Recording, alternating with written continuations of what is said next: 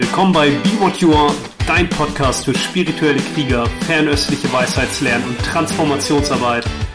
Ich freue mich hier mit dir Schlüssel zu teilen, die du nutzen kannst, um die Wahrheit deines Herzens zu leben und von jeder Erfahrung zu wachsen. Schön, dass du eingeschaltet hast. Hey, mein Name ist Nils Paulini und in dieser Folge spreche ich über den Bodhisattva-Pfad in einer modernen Welt und wie die moderne Welt vielleicht sogar noch eher eine Unterstützung sein kann als nur ein Hindernis. Und was ist der Bodhisattva-Pfad oder die Bodhisattva-Geisteshaltung? Der Bodhisattva hat die höchste Absicht, zum Wohle aller fühlenden Wesen da zu sein und ihr Leid zu verringern. Und da wir immer die anderen nur so weit begleiten können, wie wir selbst gegangen sind, hat der Bodhisattva das Anliegen, die höchste Form der Freiheit zu erlangen, damit er möglichst alle Wege kennt, andere zu unterstützen. Das ist die erste Grundsäule des Bodhisattva-Pfades die Absicht, zum Wohle aller fühlenden Wesen zu wirken und dafür die höchste Form der Befreiung zu erlangen. Und die zweite Grundsäule ist die Kultivierung von Bodhicitta. Bodhicitta ist dein erwachtes Herz auf der relativen und auf der absoluten Ebene, und in einer modernen Welt werden wir uns natürlich auch die relative Ebene anschauen. Was bedeutet das?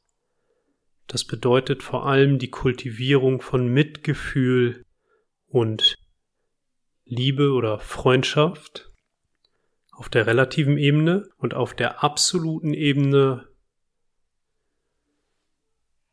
ein Bewusstsein jenseits aller dualistischen Konzepte oder das Erkennen, dass die Phänomene nicht aus sich selbst heraus existieren. Es wird oft so gelehrt, dass beide Ebenen gleichzeitig nur ein Buddha wahrnehmen kann. Ja, die konventionelle oder relative Ebene, auf der die Phänomene ganz echt erscheinen, so wie wir sie sehen, und die absolute Ebene, die die Leerheit aller Dinge durchschaut. Dazu ein schönes Beispiel von der Leinwand, die eigentlich weiß ist und wenn der Film darauf projiziert wird, dann sind da bunte, bewegte Bilder drauf. Das ist so die konventionelle Ebene, so wie wir die Welt erleben. Bunte, bewegte Bilder. Und wenn jetzt aber das Lichte des Bewusstseins ja, auf diese Leinwand strahlt, wie eine Lichtquelle, eine Taschenlampe, dann verblassen die Bilder auf der Leinwand. Und wenn das Licht aus dieser Taschenlampe oder was jetzt sozusagen das Licht des Bewusstseins symbolisiert, so stark ist, dass die Bilder vielleicht sogar ganz verschwinden, dann ist das so die, die Weisheit, die die Leerheit erkennt und wir sind in der modernen Welt ja sehr mit der konventionellen Ebene beschäftigt, in der ja, fernöstlichen Tradition mit Klosterleben oder auch Eremitendasein, Rückzug. Das gibt's ja heute noch immer. Ich war ja früher öfter in China und fand's immer faszinierend. Ich war immer so maximal ich glaube, mein längster Aufenthalt war mal so sechs Wochen. Das war gut für mich, weil ich dann, was immer ich gelernt habe, direkt in meinem Alltag überprüfen konnte. direkt anwenden und integrieren konnte und zu schauen, okay, wie ist das für mich in dieser modernen Welt, in meinem Leben umsetzbar? Und ich sage nicht, dass das generell so ist, aber ich habe auch oft wahrgenommen, dass es Menschen gab, die dann einen langen Zeitraum da waren, ein, zwei Jahre, und wenn ich die dann später nochmal wieder getroffen habe in Deutschland, und gefragt habe, wow, du warst jetzt zwei Jahre da, wie, wie ist dein Training hier? Und dann habe ich immer mal wieder gehört, ja, das fällt mir ganz schwer. Es fällt mir ganz schwer hier mit Familie, Job, das zu integrieren und zu leben. Und auch in der Tradition ist es so, dass wir eigentlich über beides meditieren, über beide Wahrheiten, die konventionelle und die, die absolute. Und dass das abwechselnd geschieht. Dass wir uns die Natur der Phänomene bewusst machen auf der konventionellen Ebene, relativen Ebene und auf der absoluten Ebene. Und wenn wir so in den Alltag eingebunden sind auf dieser relativen oder konventionellen Ebene, dann können wir wunderbar nämlich all das nutzen, unsere Beziehung, unsere Gesundheit, unsere Finanzen, unseren Beruf und gucken, wie kann ich da eigentlich diese Bodhisattva-Idee oder dieses Bodhisattva-Ideal integrieren. Für mich zum Beispiel beruflich ist das ganz wichtig zu schauen, und das ist unabhängig jetzt von dem Beruf. Natürlich in meinem Beruf ist es noch ein bisschen einfacher, weil ich ja, selbstständig als Wegbegleiter oder Coach, Berater arbeite. Und das geht aber auch in jedem anderen Beruf, dass du schaust,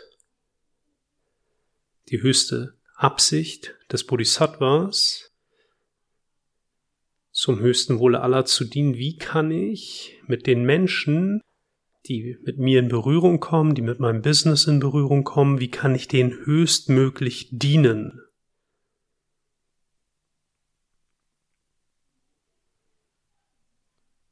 Und dem vorweg steht natürlich auch schon die Frage, mit welcher einzigartigen Energie bist du eigentlich hier? Was kommt durch dich zum Ausdruck? Jetzt, zu diesem Zeitpunkt? Wie erfährt sich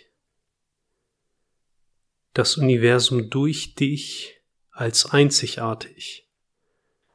Weil wenn du das für dich klar hast, dann kannst du viel einfacher den Wesen nutzen und dienen oder deine Energie, das, was durch dich zum Ausdruck kommen möchte, viel einfacher einsetzen, mühelos.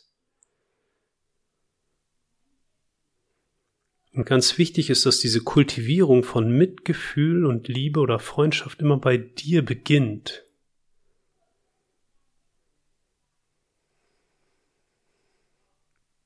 Das beginnt bei dir. Das heißt, du willst zwar die zwei Verdunklungen, negative Emotionen und dualistische Konzepte klären und kannst dafür diese ganzen konventionellen Bereiche, die konventionelle Ebene, Arbeit, Beruf, Familie, Beziehung, Finanzen und so weiter nehmen. Aber es ist kein Idiotenmitgefühl in dem Sinne, dass es dir scheiße geht und du dann so tust, als wärst du für andere da, weil nochmal, die höchstmögliche Energie zu entfalten, bedeutet natürlich, dass du voll und ganz aus deiner Kraft kommst. Wenn du es wirklich spürst in dir, dass es etwas in dir gibt, dass dieses Bodhisattva Ideal wachruft oder damit in Resonanz geht, dann muss es deine Absicht auch sein, dass du voll und ganz aus deiner Kraft wirkst. In der chinesischen Tradition ist das ja sehr schön beschrieben, nämlich dass das Leuchten des Geistes, der im Herzen zu Hause ist, die Voraussetzung dafür ist, dass die anderen Organe Niere, Leber, Gallenblase und so weiter reibungslos ihre Arbeit verrichten. Und das ist ein wichtiger Punkt, weil manchmal, wenn man so etwas hört, dann klickt das so in unsere alten Programmierung ein und dann legen wir nur so ein neues Konzept darüber und gehen dann gegen unsere eigene Energie an, weil wir dann irgendwelche Glaubenssysteme haben, wie wir sein sollten oder müssten oder was gut und richtig ist und was falsch und böse ist. Deswegen beginnt das bei dir, Freundschaft zu schließen mit allem, was im Raum der Wahrnehmung auftaucht und das dann auch in die anderen Bereiche zu bringen, zum Beispiel in den Beruf. Und wenn du deine Einzigartigkeit, die ja nur ein Teil der Vielheit ist, auf der dualistischen Ebene, auf der konventionellen oder relativen Ebene erscheint alles als dualistisch. Das die Vielheit und das die Einzigartigkeit. Da gibt es natürlich auch nur relative Freiheit, indem du in diesen Bereichen wie Beruf und Gesundheit und Finanzen über die ganzen selbsteinschränkenden Neigungen des kleinen Geistes hinauswächst und dann auf der absoluten Ebene mündet das darin, dass wir den einen Referenzpunkt der Wahrnehmung, ich, den sich alles bezieht, sozusagen das erste dualistische Konzept, auch durchschauen. Aber du kannst auch gucken, wie bringe ich diese Einzigartigkeit, die Energie, die damit einhergeht, das, was durch dich zum Ausdruck kommt, in meine Beziehung, in meinen Beruf, in meine Arbeit. Und damit einher geht auch sowas wie vielleicht eine Aufgabe oder einen besonderen Platz, den du einnimmst.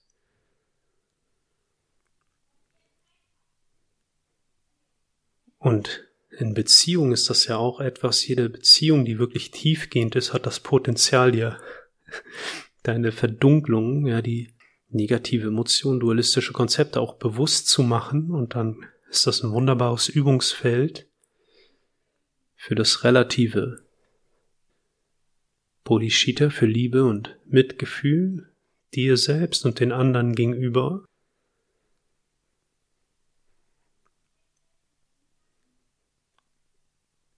Und wir haben auch die Parameters, sechs Parameters, die transzendenten Tugenden oder Qualitäten, die wir entwickeln können als Fahrzeug von der relativen zu der absoluten Ebene und eine ist zum Beispiel Großzügigkeit, eine Parameter Großzügigkeit.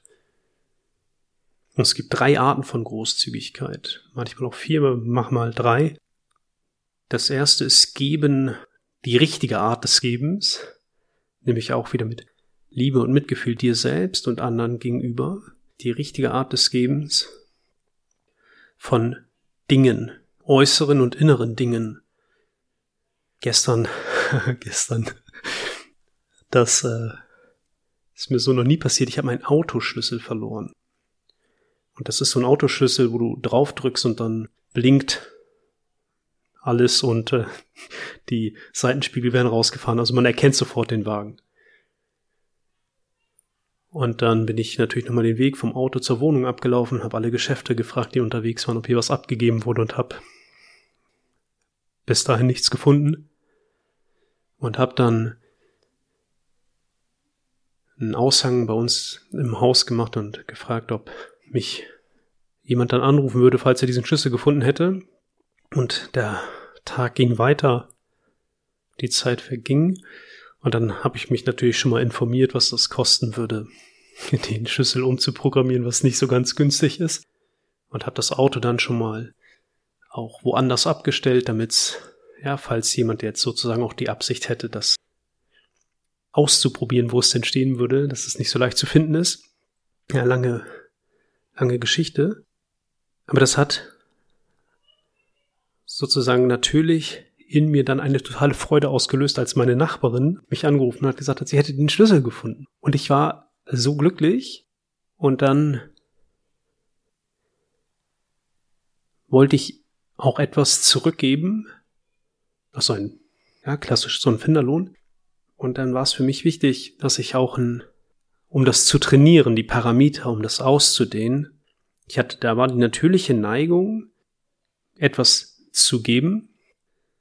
Und als kleine Trainingseinheit habe ich etwas mehr gegeben, als meine Komfortzone zugelassen hat. Also ich habe sozusagen innerlich immer weiter geguckt, ab welchem Betrag fühlt sich so ein bisschen so ein Hauch nach Dehnung an, ja, was ist nicht mehr so ganz, wo, wo kann ich meine Freigebigkeit trainieren? Aber bin nicht über irgendwas hinausgegangen aus einem Konzept heraus und auch nicht um zu, um irgendwas zurück zu haben. Da war der natürliche Impuls des Gebens und dann habe ich es ein Stück gedehnt, um aus meiner Komfortzone rauszugehen und habe ein bisschen mehr gegeben, als mir ganz leicht gefallen wäre. Du gibst, ohne etwas zurück zu verlangen, du gibst, ohne dich ja, schuldig zu fühlen. Und wenn da sowas ist, dann ist das nur Teil der inneren Arbeit. Das berührst du mit deiner Aufmerksamkeit. Maitri schließt damit Freundschaft.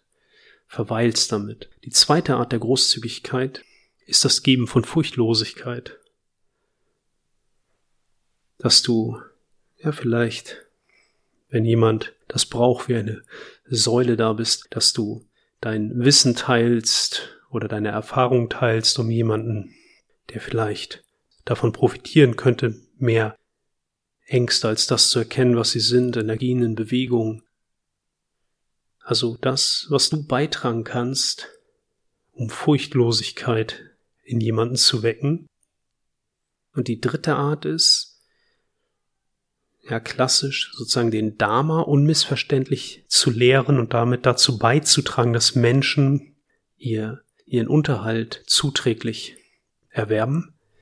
Aber du kannst natürlich auch sagen, wenn du jetzt nicht den Dharma lehrst, Dharma wäre die Lehre Buddhas, würde ich mich jetzt auch niemals irgendwie einordnen, dass ich in der Lage wäre, den Dharma zu lehren. Aber du hast etwas in dir, dein Wissen weiterzugeben, so dass es andere vielleicht auf den Weg führt, in Kontakt mit etwas bringt, was ihnen hilft und vielleicht sogar auch dazu beiträgt, dass sie auf eine gesunde Art und Weise ihren Lebensunterhalt bestreiten können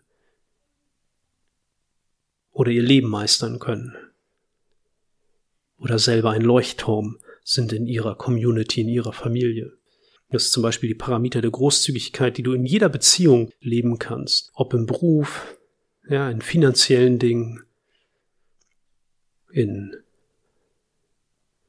auch gesundheitlich, großzügig sein zu dir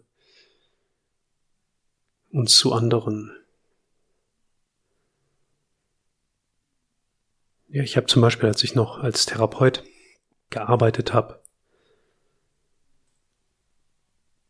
in Bezug auf Großzügigkeit auch immer geschaut, dass es Zeitfenster gibt, die ich zur Verfügung stelle, wenn jemand das gerade besonders braucht, dass ich kein, das nicht zeitlich limitieren muss, oder der Podcast, hoffe ich, ist ein Geben auch.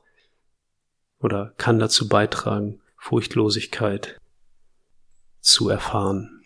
Es gibt auch noch andere Parameters, ja, die Parameter der Disziplin. Und da ist zum Beispiel genau das in den klassischen Texten Disziplin oder ethische, ethisches Verhalten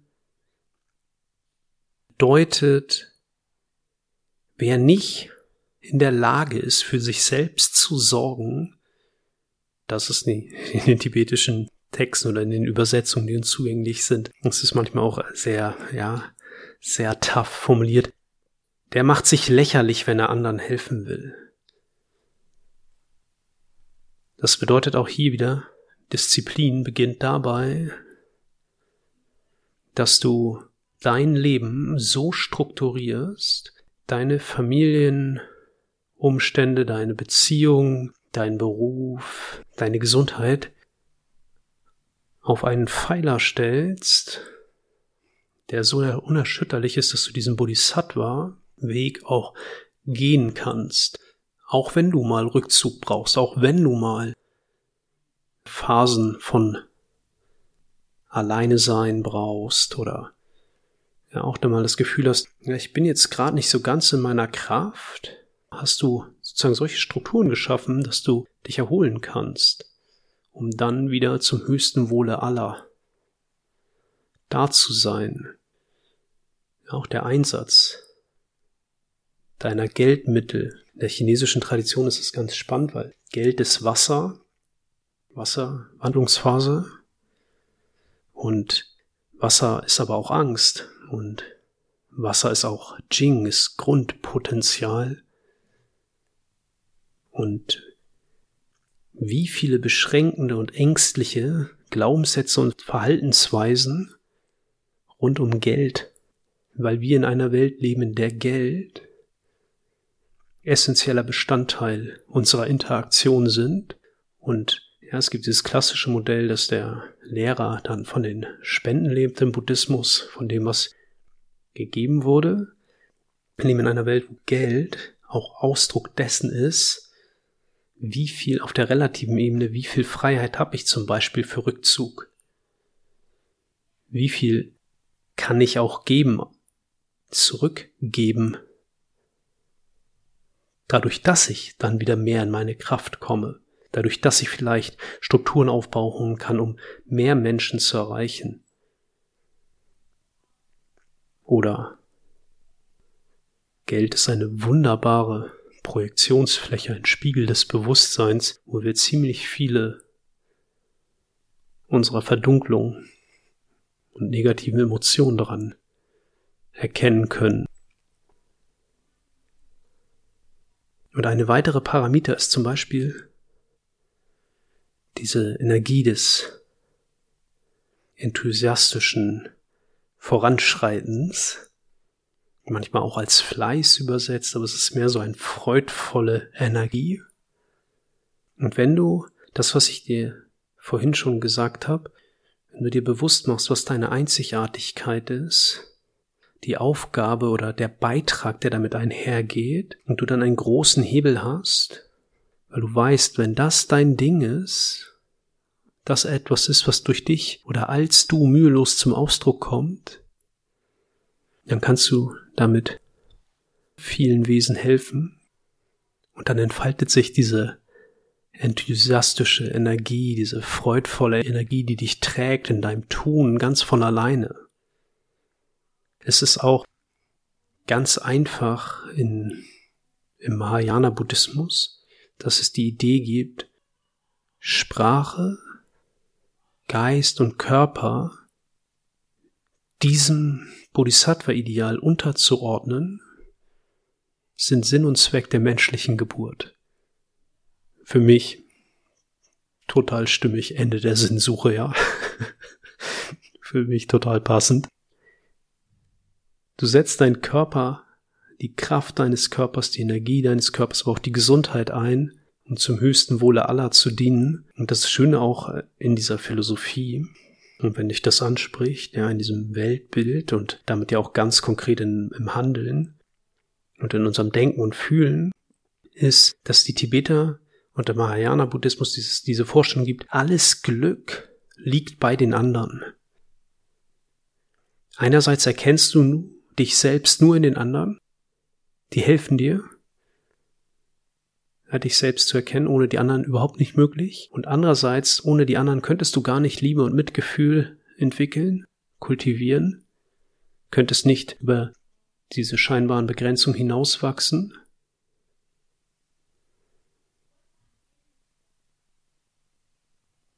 Und Körper, Rede und Geist stellen in den Dienst dessen, in der chinesischen Tradition ist ja auch die Sprache, die Zunge, ist verbunden mit dem Herz und die Sprache ist Ausdruck des Herzens, ist das Feuer, das erleuchtende Element.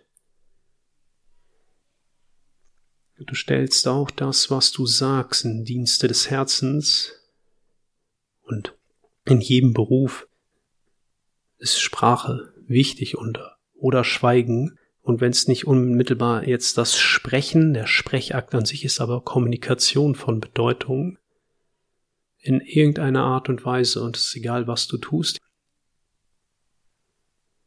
Dein Geist, das ist äh, ja besonders spannend. den zu kultivieren. Im Dienste dessen ist ja einerseits die Ichlosigkeit zu erkennen, weil nur so erlangst du höchste Freiheit, was er den Kreis schließt, um die höchstmögliche Absicht des Bodhisattvas zu ermöglichen, nämlich allen fühlenden Wesen zu dienen, bedeutet erstmal, dass wir, so gut es uns jetzt gelingt, all unsere Verdunklung klären. Und es gibt aber auch den Hinweis in den Texten immer wieder darauf, ich fand das so schön. Um Erleuchtung zu erlangen, musst du so viel Bücher lesen, wie ein weibliches Jack auf dem Rücken tragen kann. Und wenn du nur so viel Bücher liest, wie du auf einer Handfläche platzieren kannst, wirst du nichts erreichen. Ja, es gibt auch Phasen, ich weiß, irgendwann vor einigen Jahren hatte ich eine Phase, wo ich aufhören musste zu lesen, weil ich so viel gelesen hatte. Aber der Wegweiser ist klar. Studiere. Meditiere. Ja, und vielleicht noch auch zur Sprache. Auch das Schweigen. Kommunikation. Man kann ja nicht nicht kommunizieren. Auch das Schweigen transportiert die Bodhisattva Energie. Mich hat sehr dazu hingezogen, bisschen dazu ins Feld zu geben. Und ich wünsche dir viel Freude damit und hoffe, dass du den einen oder anderen Punkt für dich entdeckst, mit dem du in Resonanz gehst und der dich dazu bewegt, das auf deine Art und Weise ins Leben zu bringen. Alles Gute.